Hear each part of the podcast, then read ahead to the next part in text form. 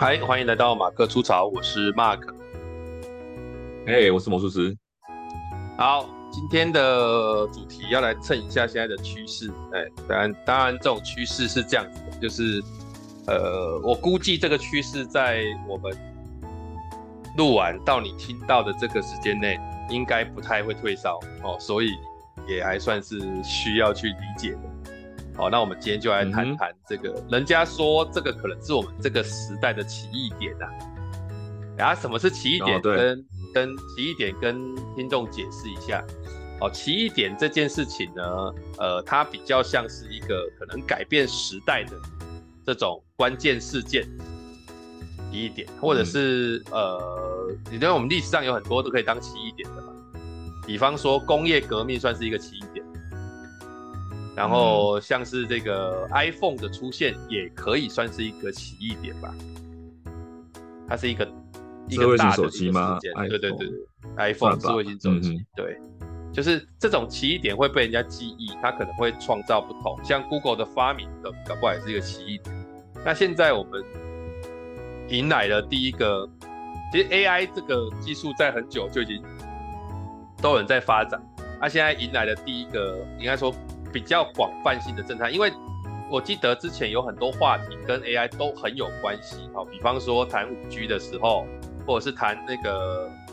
元宇宙的时候，都有类似这种事情。但是它毕竟是小部分的人在做的，但这一件事情，这一个新的这个 ChatGPT 出来之后，啊，ChatGPT 出来之后，它突然间好像被大家广广泛性的在运用，那这个就是一个。很很大的一个话题啊，然后要谈这个话题之前，我我先分享一下心情哈，因为我不知道你的心情怎么样。我对于这一个 ChatGPT 的事情啊，嗯、一开始说坦白一点，我觉得那个就很像前两年不是有一个呃 Clubhouse，你知道吗？哦，Clubhouse，对对，Clubhouse 它早那个时候出来的时候，也是突然间在过年之后红了大概两三个月之后，慢慢的降温。到最后乏人问津，对，那个时候大家都在要那个什么码什么码，然后还说他会取代什么，然后还说啊，以后不会有 Podcast 的，以后就是呃，全就是啊，都 Clubhouse 聊，每个人每个人都开房间，各式各样的房间，对对对啊，其实现在 Clubhouse 都快不行，但这个 Podcast 还很这么多人在做，反正就是，那所以我觉得它可能又是一个新的趋噱头，然后我也觉得，嗯。我们很常对于这种新的东西，多坦白一点，我觉得你比我还好。我自己在对于这种新的东西，一开始都是会有那种恐惧跟排斥感，我不晓得为什么。哦，我就觉得我其实 我其实也有排斥哎，新东西我会有排斥，就是我习惯用的东西就会用，但新东西所谓的排斥，我不是说我不用，或者我不喜欢，我我会。我的排斥是，我会忍住先不用，然后干嘛？就是等到它成熟了，或它比较多人在用后，也也也也去也也去掉很多 bug 了，那种时机比较 OK 的，我才会决定要介入。要不然前面前期就是帮人家当做实验而已，帮助人家成就人家而已。所以我希望就是，比如说像五 G 这种东西，刚回来说的时候，大家一窝蜂去买五 G 手机，申请五 G 网络，啊就不。就就不普遍了，你现在申请有什么用？但是前一阵子我换了，是因为我觉得成熟了可以用了，所以我对我的他对他的态度是，我我是选择观望，在合适的时机下场那种感觉。对，对啊，所以我说你比我好，一般说其实你不是排斥，你是谨慎，就是你对某件事 情你会谨慎的去看待它，但你不会排斥。像我是排斥，排斥的一开始排斥的意思就是，我就不想要听到有关于这种东西的消息，我也觉得。这事情赶快退流行好了，然后我想要回到我安稳的生活，就是那因为那个叫什么？其实那个叫资讯恐慌啊，就是你好像要去学一个新东西，然后这个新东西可能不是你领域擅长，像可能我英文不是那么好，你就会觉得哎，这东西好像整个都是英文界面或干嘛，就觉得哇，突然间压力就很大，然后呃，我我我要去接触它嘛啊，可是看人家 Q Q Q 用的好像很顺。因为我都是会被连友洗到嘛，一些连友对于新东西的接触，好像都超厉害的，然后马上就啪啪啪一堆东西出来，然后有些人接触两三天就说我可以帮大家讲课了，完了整个东西就整个好像是哦，喧嚣成上，然后我就觉得我是不是已经快要被淘汰了？嗯、啊，你知道那种心情真的是，嗯、我不太，我我其实我不知道能不能讲得更清楚一点，就是那种，我不知道我的我的听众有没有也有这种心情，就是它是什么，我不用会不会怎么样，然后我我我会我会怎样嘛？那我后来有调整一个心态，就是。你起码要让自己坚持个几天去试试看，它真的不行，嗯、你就等它。我我为什么会说就等它？因为我认为它也一定会发展出让更多人可以使用的的的模式，所以他也不会想要排除太多人。那你、嗯、你如果说真的在某种能力上是没有办法去学习到。这么快的，你没办法到前期的，因为有些人他学到前期的东西，他一定第一件事情就是想到什么，我要用它来，诶、欸、卖，要用它来创造价值。对，你知道，我跟你讲，嗯、我我跟你估计，大概再过个一、嗯、一个月哈，嗯，怎么 Chat GPT 轻松上手，怎么呃教你使用 Chat GPT 增加工作效率，然后什么什么什么这种，嗯，一定爆多的课程。可能哦，对啊，啊，现在大家就在盲测，就那种课会跑出来，我觉得那种课一定会跑出来，啊，这种课跑出来就是洗一堆钱，就像当初 Clubhouse 出来的时候，就是说如何能够在 Clubhouse 引导别人说话干嘛？我想说这个东西你也敢拿出来教，是在教什么？还还有人傻傻的买单，那才是最惨的。很多人啊，然后你现在学完之后，现在嘞？啊，那不就是当初雅虎奇摩聊天室怎么跟大家瞎哈拉而已，讲的好像跟真的一样。对啊，对啊，哎，啊，所以我其实对这件事情就是，但我后来有注意到我自己的情绪，我觉得这也是不好。就是我发现一个新东西来的时候，当我出现排斥感的时候，我就会开始好像去贬低他。啊，我觉得这样子不好，这个习惯不好。嗯嗯嗯。所以我得去关注这个习惯，不要让它扩大。就是说，好像。觉得这东西就是没什么或干嘛，那这个也会反映到我对某些比较属于我个人认为他好像不是这么精进的在处理某个领域的问题的人，然后他突然间又讲了一些好像似是而非的道理的时候，我也会有类似的反应。啊，说到底还是我自己的问题。对，说到看你的脸书就知道了。看我的脸书，对，说到底还是我自己的问题。关注你的脸书就知道了，很清楚。但我不会去攻击他啦，我也不会跟他正面冲，我只是。发表我的感想，大概是这样。嗯、对啊，但但这件事情确实已经冲击到我们的生活了，嗯、所以我就真的也去使用过。嗯、那呃，目前我跟大家说一下，就是说我有去做一点功课，让大家也稍微知道一下说，这个 Chat GPT 现在，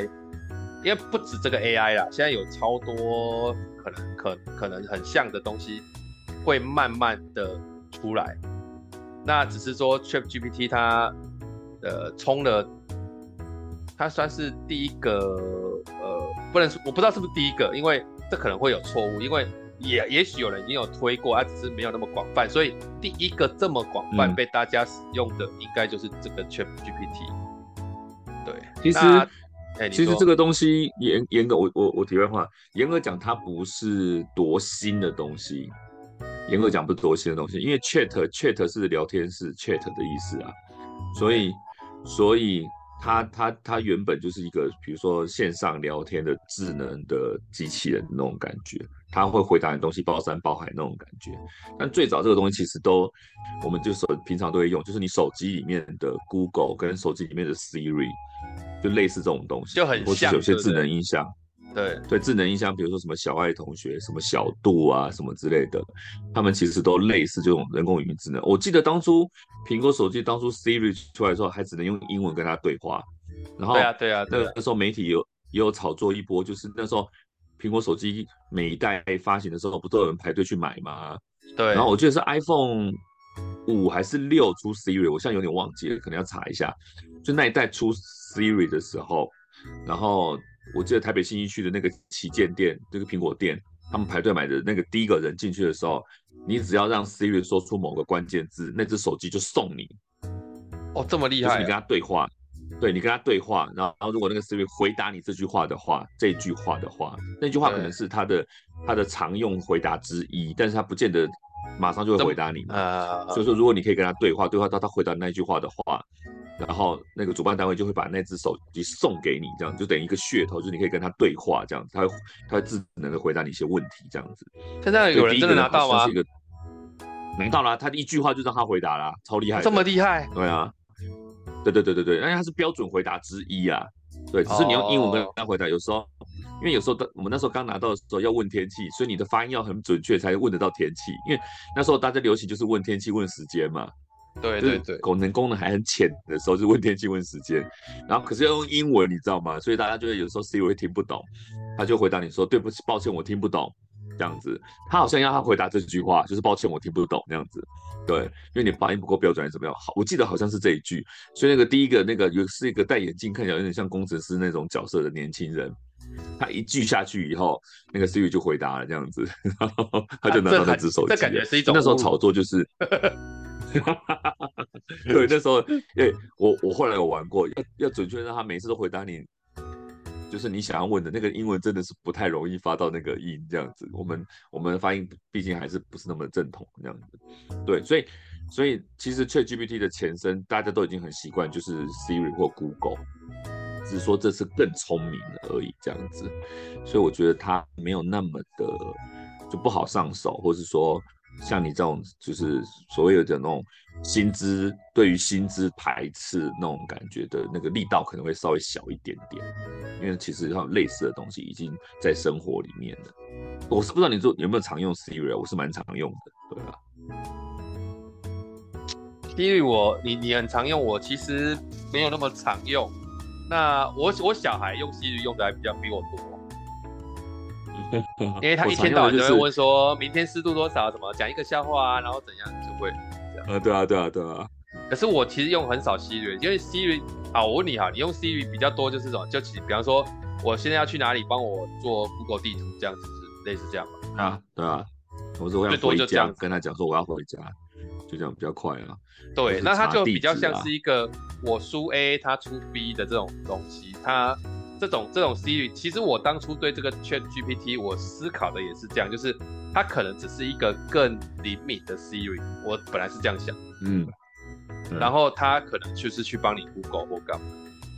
那或许它会红的原因，就是因为它超出了大家的原本以为，对，就是它超出了我们的原本以为，因为我我我觉得如果说它只是一个去去使。就是去帮你使用 Google 的这个模型，然后再加上说，其实我我我不知道这个 ChatGPT 它到底是怎么去把那些资讯找出来，对啊，但他们当初好像也是有一个有一个模型还是什么，那 ChatGPT 它现在变成，它如果变成比 Google 还强的这个资讯收集的东西的时候。那 Google 会不会就消失？我我我没有想过，我我在有生之年可以可以见到 Google 从最一开始到最鼎盛到消失，应该不会看到这种情况吧？哎，很难说啊。如果有生之年，如果有生之年看到 Google 倒掉，这这太恐怖了哈。嗯嗯，一个很常大家用的东西从出现到消失，你已经经历过 N 个了，比如说 call 机。没有没有没有，可是没有这么这么，你要想没有这，因为 Google 的主宰力跟 Code 那些不，我觉得不是同一个等级。但是他以前那个年代，所有的生意人或是所有的造业人，那个都是 Code，比如我说譬如啦，Code 那时候影响也蛮大的，就是他的联络的工具，大家电话，哎，不是蹲蹲蹲在家里等电话，而是我现在随时随地都可以知道人家在找我，那个 Code 多恐怖啊！后来才用手机，现在 Code 的前身。手机的前身应该就是扣机吧？现在谁没有手机，对不对？所以，对啊，所以这种随身联络资讯的这种东西消失就是扣机啊，像扣机消失的无影无踪。现在唯一在用扣机的是餐厅的那个叫叫号的那个那个牌子，它那是扣机。哦，有有一个地方还会在用扣机，我自己知道的，嗯、就是，哎，好像某些医院还得用扣机。哦，因为它内部那个电磁电磁波不能太强，所以它联络医生，赶快到哪里会用代号，然后你就要去。哦，那个，而且它好像也比较，它也比较比较讯号也比较那个，就是广一点。它电磁波不强，但是讯号广这样子。对，对啊，所以还是有历经到这种，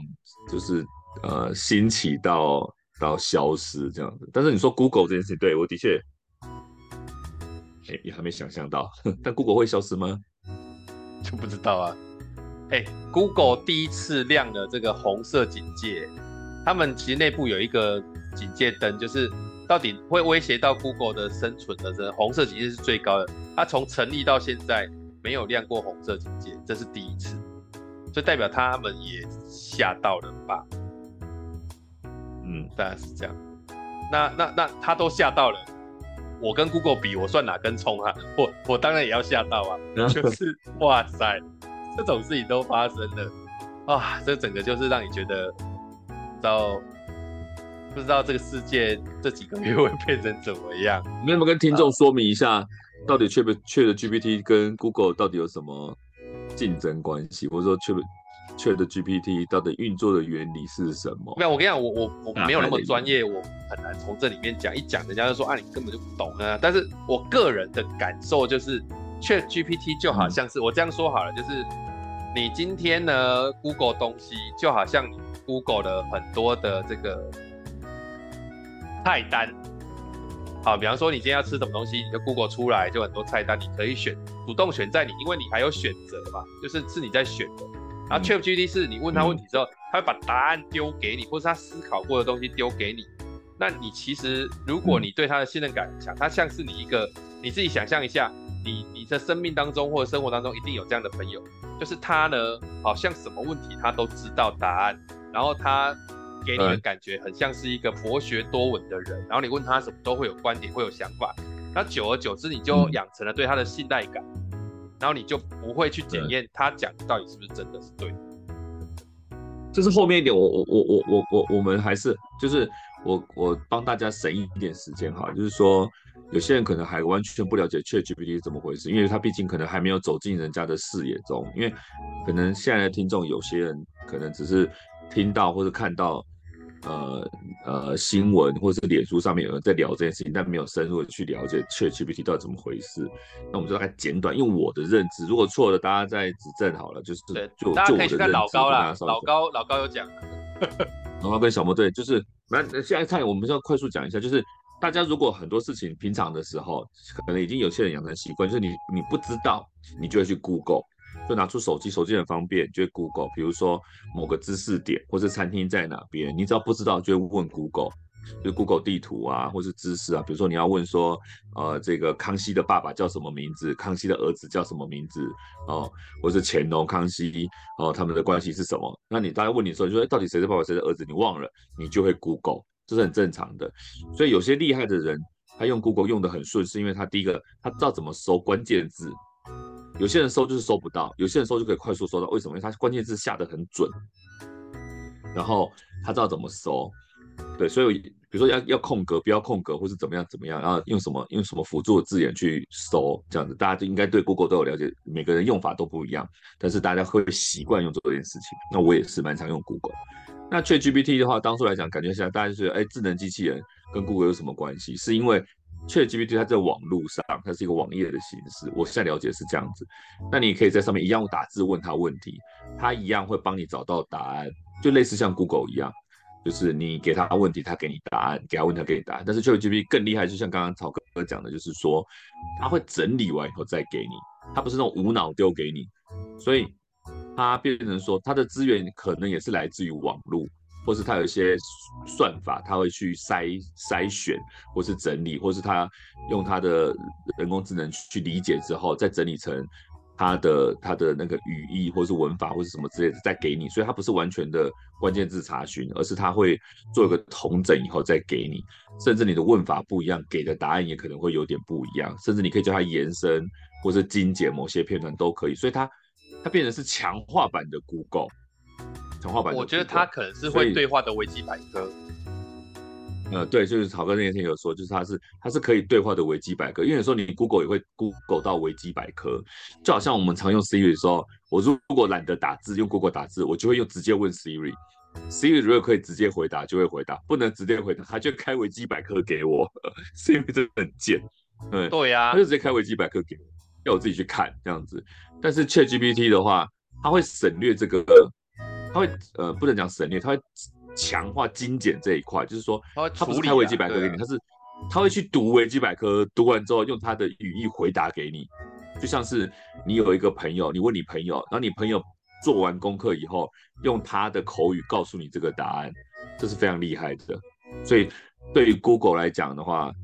我们一般查 Google 就是死板的，就是像书面，就好像去图书馆翻书一样，只是这个速度变快，在网络上翻到什么是什么，然后你要不要理解，要不要统合，就变成是你自己自己这一端的问题。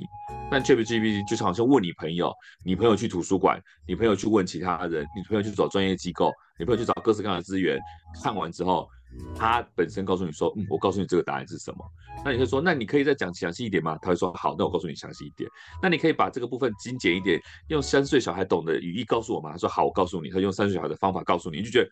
妈呀，这太恐怖了。对，他是一个，所以会威胁到 Google 原因是因为它省略了那个就是消化的那个动作，然后再把它反刍出来给你那种感觉，就是所以它是那种超进化版的 Google 那种感觉。这是我们的理解，所以，所以说，如果说在听现在这个节目的人不懂 ChatGPT 的话，它其实就是强化版的 Google，而且，就我我现在是没有认真去用，但是我自我认知是，如果是我的话，我也会把它当 Google 来用，而且它是一个相当方便，就是它会怎么讲，就帮你整理好资料，就是消化过一遍的那种工具。所以我是不会排斥，因为我会用 Google 的话，ChatGPT 就理所当然应该合理可以用这样的感觉。嗯、对我来说啦，对吧？我自己有一个过程是发现，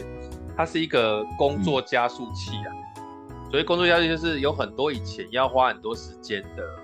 东西，比方说我随便讲啊，假设我是以前大学在写哲学论文的时候，我可以跟他，嗯、呃，像我那一天在跟他讨论一些事情的时候。他其实是可以跟我一起，有点像共创的感觉，就是他帮你做了很多可以刺激你思考的事情，然后把它弄起来之后，你就会发现，哎，你的东西可能变得更完整，然后更有质感。那这个部分就很容易会取代掉，就是原本的 Google，因为 Google 你也是想要找资料，可是 Google 资料你一 Google 出来，哇，几万个搜寻，其实就会有点痛苦。然后你也可能没有办法那么快阅读完，毕竟它是阅读。那这个 ChatGPT 它虽然也是文字跟阅读，可是它更像就是一个远端的 MSN 的人在跟你讲话，然后可能有人在跟你 Line，然后在讲的过程当中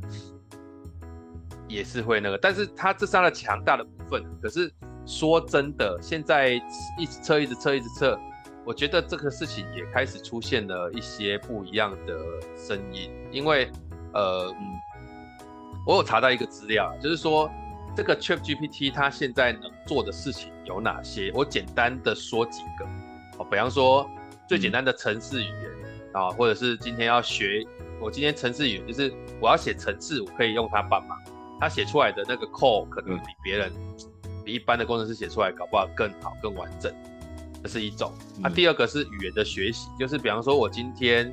写一段。英文的信要给那个谁谁谁，或者是说，哎，我现在要跟外籍的主管报告我的工作近况，可不可以帮我拟一封英文的信？他可以很快的帮你写出来。基本上你，你你你在语言学习这边，你会得到很多。那当然最，最以我们讲师最重要就是那种所谓知识的一个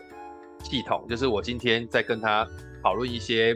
总结一些笔记也好，或是看了一个影片，我有一些想法想跟他讲，或是我今天想要建立一个知识架构，他也能够帮到。然后再来就是创意，他上上次有人说，我现在想要在呃，我现在想要这个创业，可不可以给我三十个 idea？他就可能就列出三十个 idea 出来。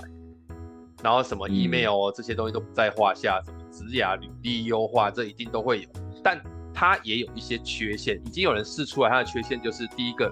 因为他超级，这各位你这这，我讲你就把它当做真的是一个你很博学多闻的朋友，有时候他不太懂的时候，他也会一本正经的把这个话讲出来，就人家就会常常说他一本正经在讲干话，就是他会讲出一些是错的东西，啊，你发现是错的时候，你你你你 diss 他，他最多就是道歉而已。这是他目前还不会道歉的。对，他现在这是他目前第一个最大的隐忧，就是他的正确率真的没有办法到百分之百。但是我说坦白一点，那是因为你要问到很细节的东西，它才有可能会出现这个问题。如果你问的是像我们前面那些框架型或者什么建立，我觉得它的 help 的程度还是挺高的。然后再来就是它它的我我们之前是说它可以记忆之前的东西，可是如果太长，有时候也没办法。它可能有记忆字数的限制，我猜啦，我猜这有可能哦。对，我这边题外话讲一下，你说就是就还是要就是稍微说明一下 ChatGPT 这件事情，就是有呃，如果还是不懂的人，就是我们现在有点可能有点跳太后面，就是说呃，它的差别，比如说我们刚刚跟大家讲说，它类似于 Siri 或是类似于 Google 加强版就可以搜寻，但我们以前的搜寻或是问问题的方法都是一来一往，那是没有连贯。那 ChatGPT 比较厉害，就是说。它会记录你之前问的所有的问题，然后你可以连续。就比如说你以前你跟 Siri 聊天的时候说，呃，Siri 讲一个笑话来听，他就会讲笑话。然后他讲完之后，你说，哎，你笑话很难听诶，他会把它当做独立的问题，他就说我没有讲笑话啊，什么笑话很难听？就我这个问题我没有办法回答你。但 ChatGPT 会连贯，就是只要讲一个笑话，然后你说，哎，你的笑话很好笑，为什么？他就分析给你听，因为他的问题可以连贯。所以我觉得厉害的是。就是当初我们把它当 Google 看的时候，就算你 Google 搜寻也没办法连贯，因为就是一来一往这样子，然后没有连贯。那他现在这个就比较厉害，他可以连贯。所以说，草哥刚刚讲说，它是一个类似像一起共创的过程，是因为它会记录刚刚的过程。然后，假如说你关键字下的好，就就好像 Google 关键字下的好，你就可以收到别别人不一样的答案。就好像你问 ChatGPT 一样，就是你的问题问的方向只要对了，它就会针对。比如说，刚刚你问过问题，刚刚他回答过的问题，跟你现在提出新的问题，去再做一次消化跟融合，他再再会再会修正，或是再会去提出更不一样的见解给你。所以这个过程是你如果问的准，可以一直一直往上就是进步的，就是可以问到更厉害的东西。所以说为什么他可以道歉的原因，是因为他也知道他讲了哪些话。你去质疑他，如果你质疑得很精准的话，他可能也可以找出说。他哪些回答是有矛盾的，或者说当下回答可能不够怎么样，他会再修正。这是我觉得是他与众不同的地方。这是我第一次碰到人工智能可以做到这么，就真的很像一个人的感觉这样子。对啊，像像我这边，我这边有收到一个资料哦，我觉得很，我不知道是不是真、嗯、真的来讲，因为现在也有可能假，但他如果是真的会很有趣，你知道吗？就是有一个人跟 ChatGPT 说，你可不可以依照我刚刚所说的情境，生成一段音乐给我听啊，有我知道这种事情，对。然后就他他就回答说好，这然后他就说好之后，他说这是一段新的旋律，希望你会喜欢。点击下面的连接就可以播放音乐。然后那个人就真的去点，点了之后呢，无法播放，啊无法播放，他就问他说，哎、嗯啊、怎么会没有办法播放？他说找不到应该的媒体，这个媒体可能过期或删除。ChatGPT 居然跟他说非常抱歉，我其实没有办法生成真正的音乐文件。因为我无法提供你可以播放的，那我就觉得说，哎，所以你在骗他，哎，对 对啊。然后他后来又丢了好几个网址，点下去又不行。他说啊，没有，其实我是在逗你开心。我说哦，怎么？对，我看到这一片，我我整个就爆了，我就想说，这怎么？怎么叫做在逗我开心？所以 ChatGPT 如果会逗我开心吗？真的是，哎，这超恐怖的哎。他如果能逗我开心，他他有意志的感觉，那会吓死。然后还有人把他什么养成他变成男朋友，然后什么只要每次回答我都要回答什么。然后上次我还看到，就是他用他的八字提供给 ChatGPT，叫他帮他算那个他的姓名可以叫什么。嗯，这种也可以。他这整个就让我觉得已经跟 Siri 那个。那个、那个、那个维度差太高了吧？差太多，对啊，对，差太多了啊，完全你没有办法知道说他还会怎么样。那如果他现在一持续进步，哎，才几个月他进步成这样，那你给他两年或三年时间，他哪一天是不是就是真的来统治地球了？我说坦白一点，有机会吧？就是如果他一旦可以，就是界面的问题，因为他现在界面还是仅止于就是。在荧幕上面显示的文字、图案跟声音嘛，那文字包含了什么？就是就是比如说 code 啊，那也算是一种文字嘛，或者他回答的内容也是一种文字嘛，或者他给你一段音乐是声音嘛，或者你叫他画图嘛，它可以产生一些图，有有些人会用它做那个，比如说商业设计的广告图之类，也我也看过类似的文案。它它的界面仅止于就是显示，如果它现在的界面可以控制，比如说你说家电。我们我们上一集不在聊到家电这件事情，现在已经很多家电是中央可以用语音控制家电，比如说你可以叫 Google，可以叫 Siri 去联联动你家的智慧网络，然后开门、开灯、开电视、开洗衣机、开空调之类的。它的界面已经延伸到家电的话，所以它可以自主帮你做这件事情，就很恐怖哎。如果他故意要害你，你可能回家你家冻得跟什么一样，冷的跟什么一样，你就会发现它冷死你哎。那它可以控制你的东西变多的话，那也就会就会有点跨过那个界限了，你知道吗？因为就就就会变得真的是变得恐怖，就像科幻电影里面演的一样，就是军方研究的超级电脑，那这个超级电脑可以控制军方的武器，那多恐怖！那个界面是武器耶，对啊，所以当人工智能对人工智能要害你，你可能无法阻止哎。那 那我觉得我。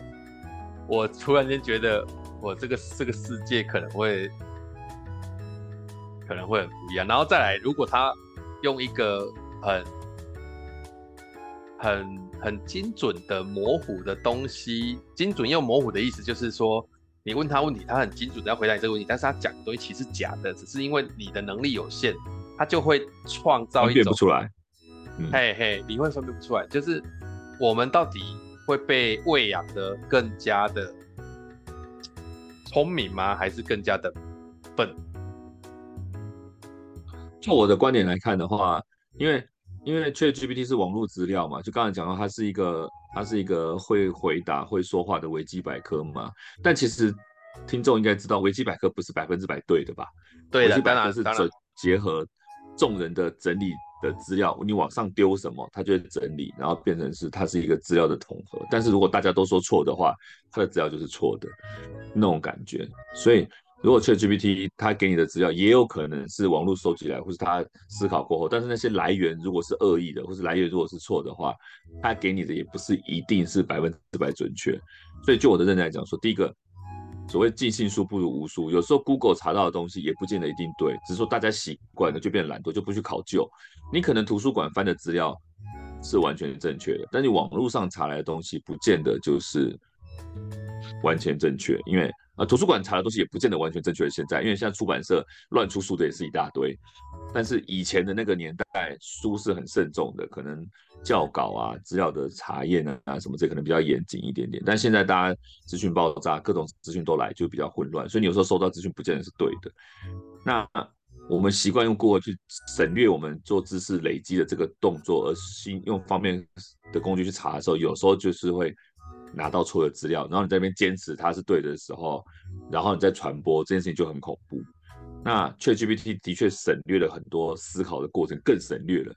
那如果大家以后就是觉得好用，然后你就拼命的用。比如说，如果以后 ChatGPT 做手机版，那会很恐怖。那我第一直觉就是，现在学生会笨非常多，会笨非常多。因为第一个，你用电脑上的网页是一回事，可是用手机是全民皆有的。等到你可以用手机 ChatGPT 的时候，你会懒惰到一个什么程度，我真的无法想象。因为现在学生已经够懒了，然后对手机依赖度又那么高，动不动就用 ChatGPT。现在它可以生成的都资料这么多，比如说我们都知道它可以有人拿它写论文了，有人拿它写情书了，有人家写文章，有人拿它算命，什么都可以的时候，那学生就会不去思考，然后就随便就是叫他交作业，然后就复制贴上，然后你也不去去去去考究他的答案到底对错，然后你省略了思考，然后省略了辩证这个动作，那你以后就变成不愿意思考，不愿意去去呃。去那个找寻真理的时候，那种感觉，就会你就会变超笨嘞，超懒又笨嘞，很恐怖哎。对对对，对，这个这个过程会让我觉得，你知道，我我我讲一个比较有，不能说有诶、欸、类似的经验好了，但是应该也算了，就是我我我记得我前几年还有再去大陆的时候，我有发现，嗯，大陆的那种百货公司或卖场。以前人家一楼这种百货公司通常都是化妆品什么比较多，嗯，对。啊，我后来去看，哎，很多都已经变成什么，你知道吗？就是一楼都是健身房或是餐厅。那我就很好奇，我就问那个那些呃在经营，因为我后来有去跟一个卖场的公司去跟他那个做做做辅导或什么，然后他就说，其实哦，嗯、很多人就是大陆很多人边逛街哦，他看到这个衣服，他什么他不会买，他直接就是拿起手机就用电商或者是上网买，哎，直接就买就这样，然后很多人已经不出来逛街，就只是上网买买买。那所以街上会剩，啊、就是街上会剩那种你人没有到现场不会产生效益的东西。啊，比方说你吃东西，你当然可以外卖，可是你想要吃餐厅，你就是要出来吃嘛。健身房你当然可以在家健身，可是你要去健身房那种氛围是家里面没办法创造出来的，那你就会去健身房。嗯、那我回答，嗯、我回回到这件事情上来看，你这个 AI 也是这样，它会取代很多工作。那未来到底有什么工作是？AI 可能比较难取代的。我我用这个问题问我一个很废的朋友，你知道我那个很废的朋友讲什么？嗯、他说：“你看现在 ChatGPT 都还可以产出很多的、嗯、呃什么 A 图啊、A 漫啊，就是他未来自己 他未来自己创造那种影像的 A 片也不是不可能吧？就是那个人物都是虚构的，但他可以把它弄得跟真的一样。然后他就说：那最后只有什么？”最后只有就是你去找性交易这件事情是不会被取代的。我说靠，在讲什么啦？但我后来想一想，对了，他讲的事情就是哪些东西是你实质上还是要产生的，你知道吗？那那那我实体的东西是是，但但是我有反驳他，我有反驳他。嗯、他说，我说你你反驳我怎么反驳？我说啊，假设未来 AI 他们生成的一个好，比方说充气娃娃。然后它里面的东西接到你的身体上面，可以产生一样的刺激，嗯、你一样可以在过程当中感觉到快感，它、嗯、是不是就会取代？嗯，对，嗯，你不知道啊，最后就变成像骇客任务那样嘛，你就变成丢入一个 AR 的，或者不就丢入一个虚拟世界里面，然后你人就以为在那里面活着，哇，那这个骇客任务这部电影真的是讲的很未来性很足诶，我觉得。我觉得会有这种恐慌，大家可能呃会在担心这件事情的话，某种面向上是被被那些小说或是电影带坏啦，因为它的那个 程度，对，因为电影就那么短，就两个小时、三个小时嘛，那那个 AI 进步可能就是瞬间的事情，比如说大家常看的《魔鬼终结者》，那个超级电脑军方的那个一上线，啊、呃，在一分钟之内就发射核弹了。三哎、三分钟吧，就发射核弹。他在三分钟之内上线之后，得到一个结论，就是为了要世界和平，所以人类必须被毁灭，所以他发射核弹。对，那个过程是这么快速，但是你说它不会发生吗？也不一定，因为照照我们的逻辑来讲，AI 可以取代很多东西，或者它界面一旦可以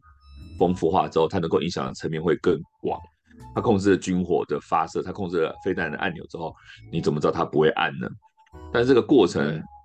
我不能说不会发生，但是在现实情况下，应该是会被拉长的，可能终究有一天会发生。但这个过程中，工程师们会一直阻止它发生。人是够聪明的了，我觉得啦，所以也不会说像电影这样瞬间就发生这件事情。我觉得也没有那么美好了，它有可能瞬间变美好，也不一定啊。它不是往坏的地方走，也不一定。但是瞬间变美好这种不劳而获的事情，我觉得。呃，不太理想了，就回到现实面还是这样，所以我只觉得说，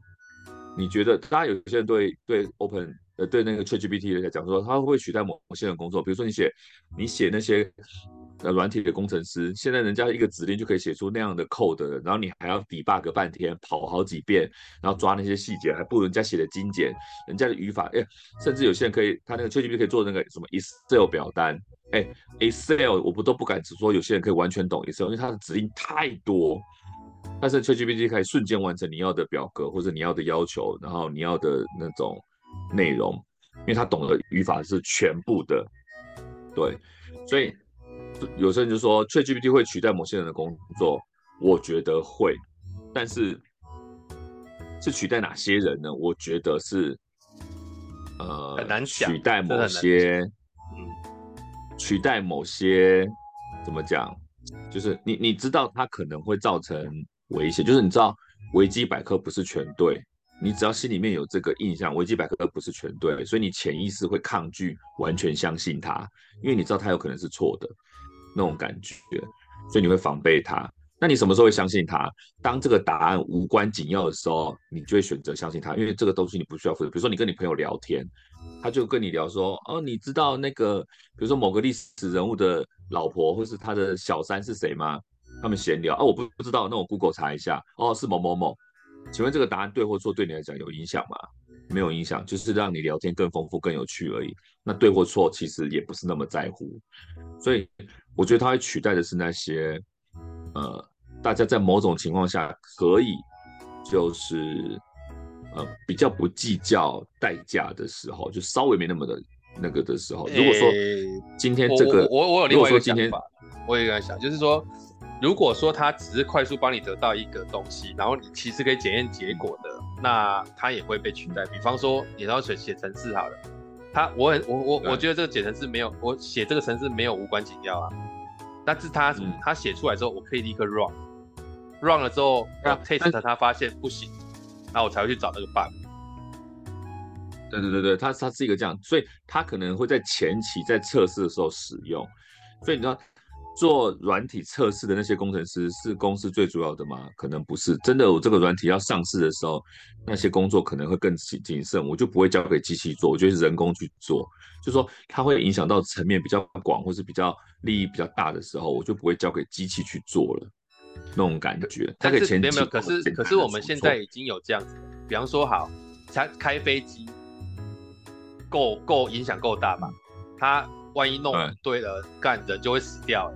可是他现在其实都是用自动降落，然后自动飞行，所以其实这种飞机自动降落飞行，它也是 AI 在做。但重点是。自动降落跟自动飞行，包含现在在陆地上，不要说飞机，陆地上的自动导航，它都要你手在方向盘上的原因是，它还是希望人脑做最后的底线。我记得飞机好像不用，飞机好像没有。它那你的驾驶还是要在位置上，你不可以离开驾驶室，然后让飞机自动降落啊？没有，它还是有做最后安全的底线。就是说这部分飞机我不懂，但是以车子来讲，飞机这么严重的交通工具。我们不讨论，因为我不理解。但是如果以车子现在自动导航来讲的话，它现在还是要你把手放在安那个方向盘上面，自动驾驶才能启动。你只要离开方向盘，它就不，它就会过段时间就不启动，你就会这种感觉。就是现在目前为止的科技还没有到完全相信人工智能的原因，是因为人工智能还不是完全发展，或许以后会有，就是它可能有些机制。确定它这里，但是目前为止它还是人脑做最后确认。所以我说，对 GPT 出现的话，它可以取到很多工作，比如做表单什么之类。但是如果说这个东西会影响到，比如说你你明明知道这个表单做出来，老板看了如果不过，你会被裁员的话，你会交给机器做吗？会，但是只是前期，后面你会再次的确认它没有错，或者再次确认怎么样，所以它会加速那个过程，没错，它是方便的工具，但我觉得它不会变成主力或关键。目前为止是这样子，嗯，所以说你说取代某些工作吗？对，它会取代某些人，取代哪些人？取代你们这些懒惰鬼，或是你们那些流水线没有动脑的人，或许会。所以就是说，如果你的工作越容易被取代的话，什么意思？就代表说你这个人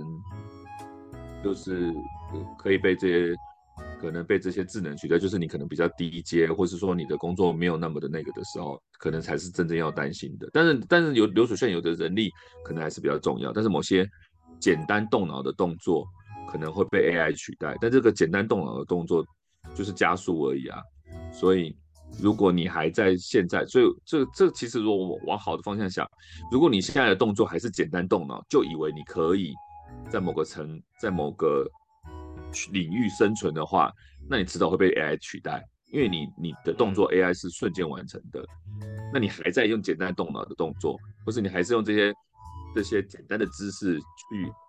糊弄别人，那很抱歉，因为我只要一个 AI，我就可以取代你。目前为止是这样，所以往好方向想是，如果你是那么容易被 AI 取代的话，你要不要思考一下，那你的价值相对于 AI 在哪里？哎。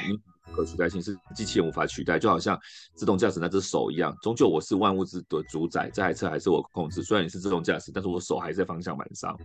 是目前的底线。那万一你今天只是那个辅助的工具，然后对可以被 AI 取代的话，那你那你是不是要再开始要进步，成为主宰的那个人？